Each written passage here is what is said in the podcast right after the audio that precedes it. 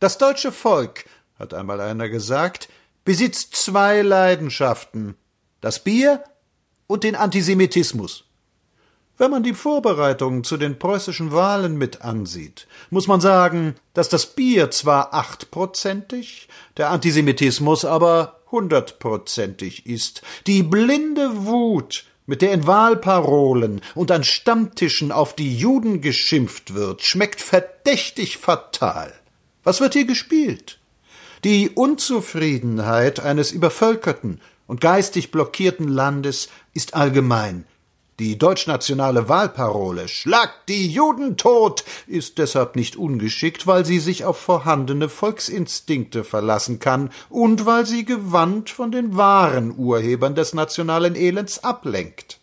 Die Judenriecherei der nationalen Gesellschaft in Deutschland erinnert an die romantische Aufgeregtheit französischer Nationalisten, die hinter allem Unheil der Welt den Bosch und seine Spione wittern. Hierzulande kann nichts schiefgehen, ohne dass Monokelgesichter, die man sich besser in der Hose denkt, den Juden die Schuld geben. Die Filme sind schlecht, weil sie von Juden hergestellt werden. Die Lebensmittel sind teuer, weil die Juden wuchern.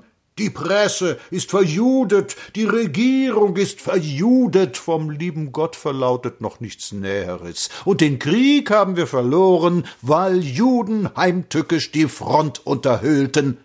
Nun war der besiegte Militärbeamte Ludendorff kein Jude, und ich wüsste nicht, dass in der deutschen Diplomatie, die in den Krieg hineingeschlittert ist, sehr viel Juden tätig gewesen wären. Die ganz Strammen haben sich sogar ausgerechnet, dass Wilhelm II. in seiner Blutzusammensetzung verjudet sei. Und so, in anmutiger Mischung von schnarrendem Offiziersgetön und Biergebrüll gegen die Juden, zieht ein Gesindel in den Wahlkampf, das eine Welt ins Unglück gestürzt hat. Hep, hep, hurra! Über den Antisemitismus ist, über jede Abneigung einer Rasse gegen die andere, wohl zu reden, was aber hier getrieben wird, ist Volksverdummung schlimmster Art, und das alte Wort Roda Rodas passt wie gehauen hierher. Der Antisemitismus, eine ganz nette Sache, aber er wird wohl erst etwas werden, wenn ihn die Juden in die Hand nehmen.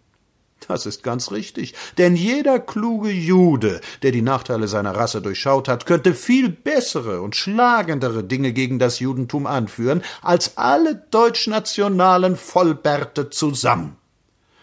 Was diese Ritter von der traurigen Gestalt anfingen, wenn sie keine Juden hätten, ist nicht auszudenken. Sie leben geradezu von ihnen, und kaum ein Argument stimmt. Ein typisches Mischvolk wie die Deutschen, das besonders in seiner östlichen Zusammensetzung von Wenden, Kaschuben, Polen und einem Schuss Niedersachsen niemals eine einheitliche germanische Rasse bildete, hat keinen Grund, über Rassenvermischung zu schelten. Und das vor allem deshalb, weil die Deutschen weniger die Fehler der Juden als die assimilierten Juden germanische Untugenden angenommen haben. Nichts stimmt. Der Vorwurf, dass das öffentliche Leben verjudet sei, ist ein Eingeständnis germanischer Schwäche.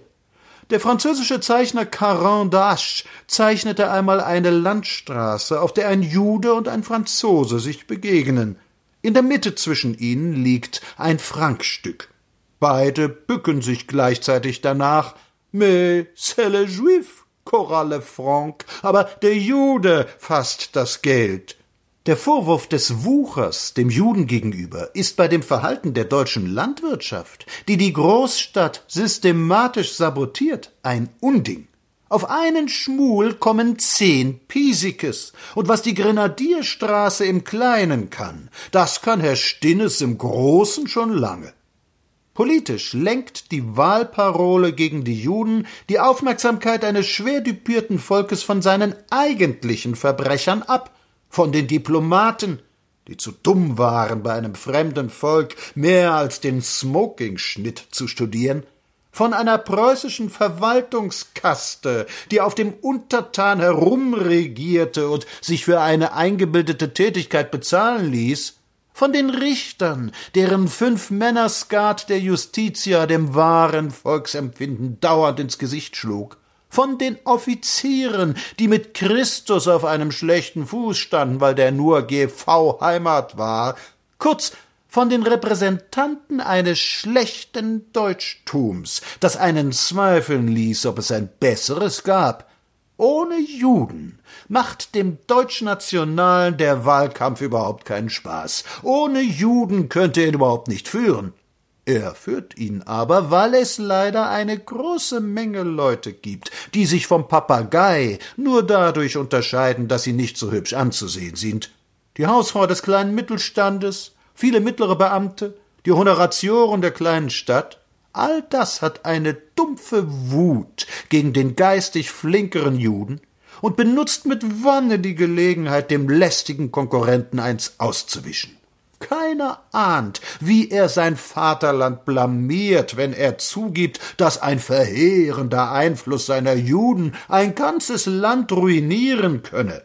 Die ärgsten Durchhalteschreier im Kriege waren nicht Juden, sondern interessierte Offiziere und Beamte, teutonische Professoren und evangelische Frauen, die durch ihre Maulfertigkeit das Land ins Unglück gehetzt haben, in ein Unglück, das man nun den Juden zuschreiben will.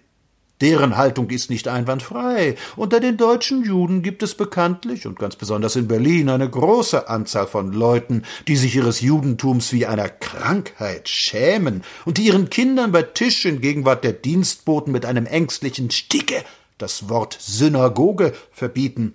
Diese guten Kaufleute und schlechten Musikanten waren gern bereit, dem Kaiser ihre Söhne hinzugeben, aber sie sind gar nicht bereit, der konkursverwaltenden Regierung, die das Abenteuer des schlechten kaiserlichen Deutschlands auszulöffeln hat, ihre Steuern hinzugeben, und aus einer sinnlosen Angst vor einem Bolschewismus, den sie immer gefürchtet und niemals gefördert haben, sind sie bereit, mit jeder Ordnungsstütze halbpart zu machen, Wäre die Deutschnationale Partei nicht so hirnlos, dumm, antisemitisch zu sein, so würde sich ihr ein großer Teil der von Natur aus konservativen Judenschaft zuwenden. Ja, ich kenne sogar Fälle von Juden, die so ehrvergessen sind, deutschnational zu wählen. Der größte Teil rettet sich in die zu nichts verpflichtende Demokratische Partei, weil die, wie alles so auch die jüdische Frage hübsch vertuscht. Gibt es doch sogar große demokratische Tageszeitungen, für die das zionistische Problem nicht existiert.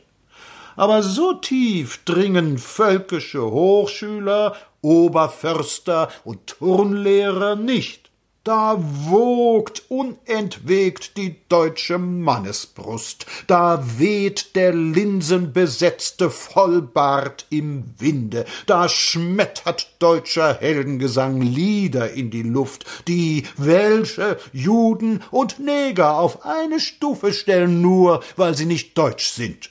Übermäßiges Betonen der nationalen Eigenart ist noch stets eine Schwäche gewesen. Kauft nicht bei Juden! Das ist nun eine Wahlparole für denkende Menschen. Dadurch ist auf einmal eine trauliche Einheitsfront geschaffen und der bayerische Bierphilister, der ostpreußische Schnapsbrenner, der rheinische Großindustrielle, hier kämpfen sie auf einmal getreulich Schulter an Schulter. Ich habe gar nichts gegen Kollektivurteile, die immer ungerecht und doch oft gerecht sind.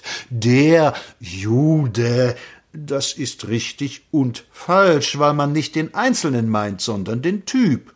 Es ist ein Urteil über eine Gesamtheit, wie zum Beispiel diese. Der deutsche Offizier hat im Kriege nichts getaugt.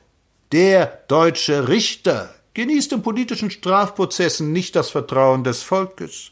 Der preußische Verwaltungsbeamte neigt dazu, auf Kosten der Allgemeinheit seinen Schreibapparat zu überschätzen. Kauft nicht bei Juden! Sie kaufen doch. Der ganze Antisemitismus ist wie zerblasen, wenn es ans Geschäftemachen geht, und kein deutschnationaler Schieber geniert sich mit irgendeinem Lotscher Juden in Ausfuhrbewilligungen ein Ding zu drehen genierte sich im Kriege der Offizier, seine dreihundert Eier als Funkgerät mit Hilfe der Einwohnerschaft galizischer Städte so in die Heimat zu verschieben, dass die ehrfurchterschauernde Judenschaft noch etwas von ihm lernen konnte? Er genierte sich nicht.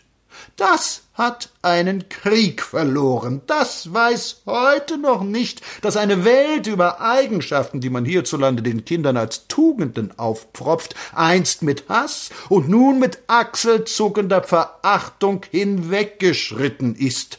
Und weiß diese bittere Wahrheit nicht, die einmal Georg Metzler in der Weltbühne gesagt hat. Was die Juden unter den Deutschen, das sind die Deutschen unter den Nationen. Und wenn Ludendorff einmal vor seinen himmlischen, nicht aus Preußen stammenden, also unbefangenen Richter tritt, dann wird der das Flammenschwert heben und wird sprechen Erich, zwei Millionen Tote, was hast du getan? Und der ergraute Kadett wird die Hornbrille abnehmen, sich den Kragen zurechtrücken und in preußischer Tonart stramm und doof antworten Lieber Gott, es waren die Juden.